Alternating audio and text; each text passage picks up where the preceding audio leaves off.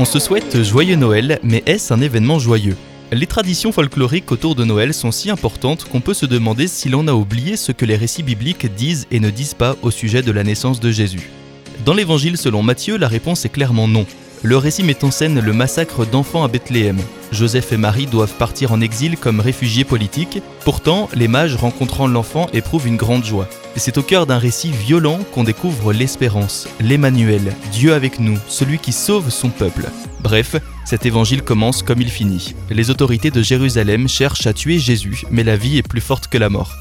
Dans l'évangile selon Luc, la joie a une place plus grande. On peut la voir dans le cantique de Marie qui exalte le Seigneur, dans l'enfant d'Élisabeth qui bondit d'allégresse en elle ou dans le chant de gloire des anges et des bergers que l'on connaît par le fameux cantique Les anges dans nos campagnes. Cependant, une lecture attentive montre que ce récit souligne la joie dans un contexte difficile. Par exemple, Marie chante à partir du point de vue des humbles et des affamés dans un cantique nommé Magnificat.